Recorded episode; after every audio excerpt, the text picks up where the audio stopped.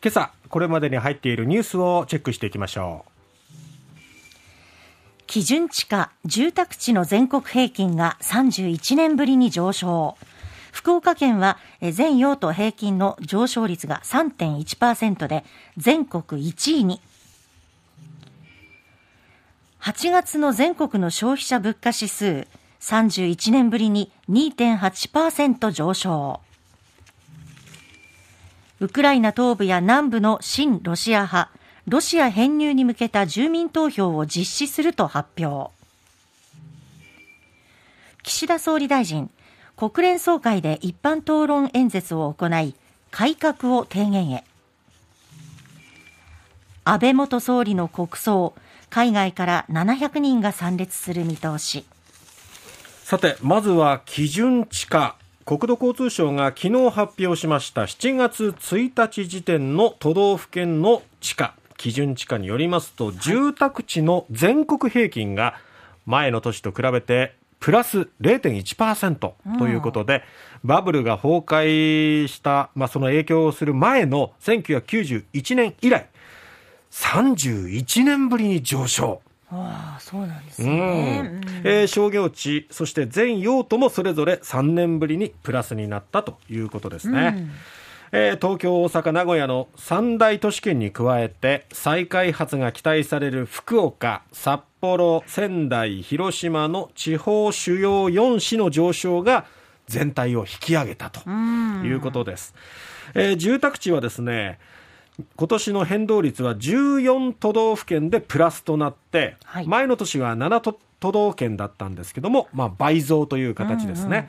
えー、景況感の改善や低金利下で需要が堅調であと在宅勤務、まあ、テレワークの普及などで、都心部からその周辺にも郊外にも上昇が広がったということですね。このテレワークが地価を郊外も押し上げたと。まあ、それだけテレワークも浸透していってるっていうことですよね。そうですね。都心に住まない必要ないじゃんってなってきたっていうかね。確かに。えー、あと商業地ですけども個人消費の持ち直しやマンション用地そしてオフィスの需要の高まりから全国平均で0.5%上昇、うん、変動率がプラスになったのは、えー、なったのは前年の6県から3倍の18都道府県ということですね、うん、あと福岡市は全地点でプラスです、再開発事業天神ビッグバン博多コネクティッドへの期待感が地価を押し上げたということなんですね。あと都道府県別では商業地は27県。住宅地は32府県がそれぞれマイナスだったんですよ、はい、なのでやっぱりこの都市圏っていうところがすごくあの景気はいいというか、まあ、地価としてはすごく上がってるんだけども、うんね、それ以外が地方との差がすごくこう出ちゃってるっていうことでもあるんですよね。まあ、平均すると上げてはいるっていうことですが。で、福岡県の全用途平均の上昇率は3.1%。これが昨年に続いて全国1位ということですね。ちなみに最高価格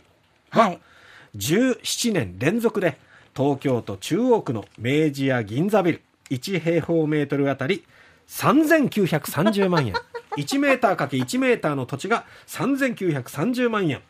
ただこれでも3年連続価格が下がってる。下がってるんですね。ですよね。どうです？1平方メートルぐらい。水木さんすごいですよね、その価格。この、今私たちが喋、えー、ってるこのスタジオのテーブルの。テーブルは2平方メートルぐらいはありますから。そうですね。これ、テーブル分買っても、え？8000万ぐらいすごい金額。すごいね。うん。さて、えー、物価の方ですが、総務省が昨日発表した8月の全国消費者物価指数は、前の年の同じ月と比べて2.8%上昇の102.5ポイントでした。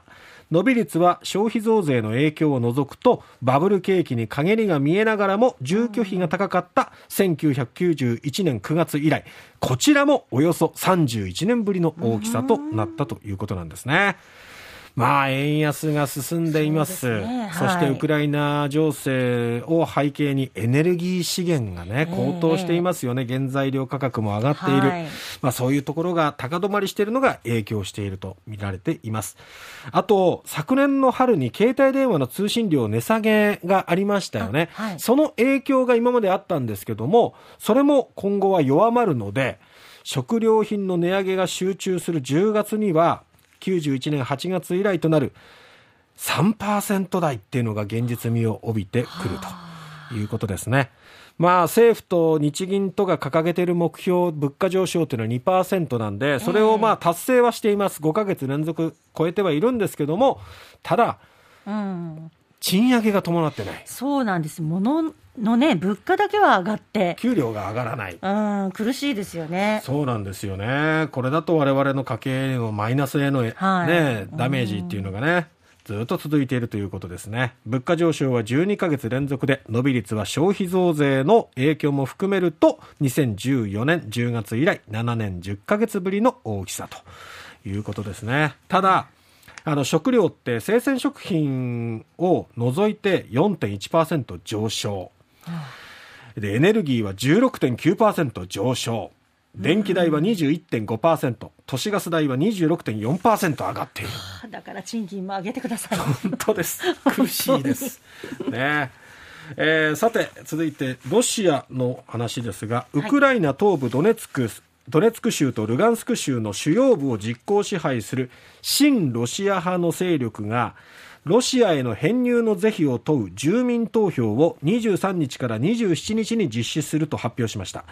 南部ヘルソン州や欧州最大の原発があるザポリージャ州のロシア軍支配地域でも同じ時期に住民投票を実施する動きがあると報じられているんですね。でこのアメリカシンクタンクの戦争研究所は親ロシア派勢力やロシア側の一部が動揺しているという見方を示しておりまして住民投票が実施された場合はロシア側が投票結果を捏造してロシア領への編入を正当化する恐れが指摘されていて、まあ、国際社会としては反発が必至ということですけども2014年にクリミア半島を侵攻した後に、はい、あのロシアに編入しましたよね。あれもウクライナ南部でクリミア半島について親ロシア派主体の住民投票を行った結果を口実に違法な編入を強行したんでそれと同じような動きを見せているということですね。国連総会が始まりました岸田総理が出席のためアメリカ・ニューヨークに行きまして、えー、日本時間の午前、えー、岸田総理が演説を行うということで、はい、まあ、ロシアへの批判などが核となってくるということですね。安倍さんの国葬、海外から700人という数字、見通しであることも分かっております。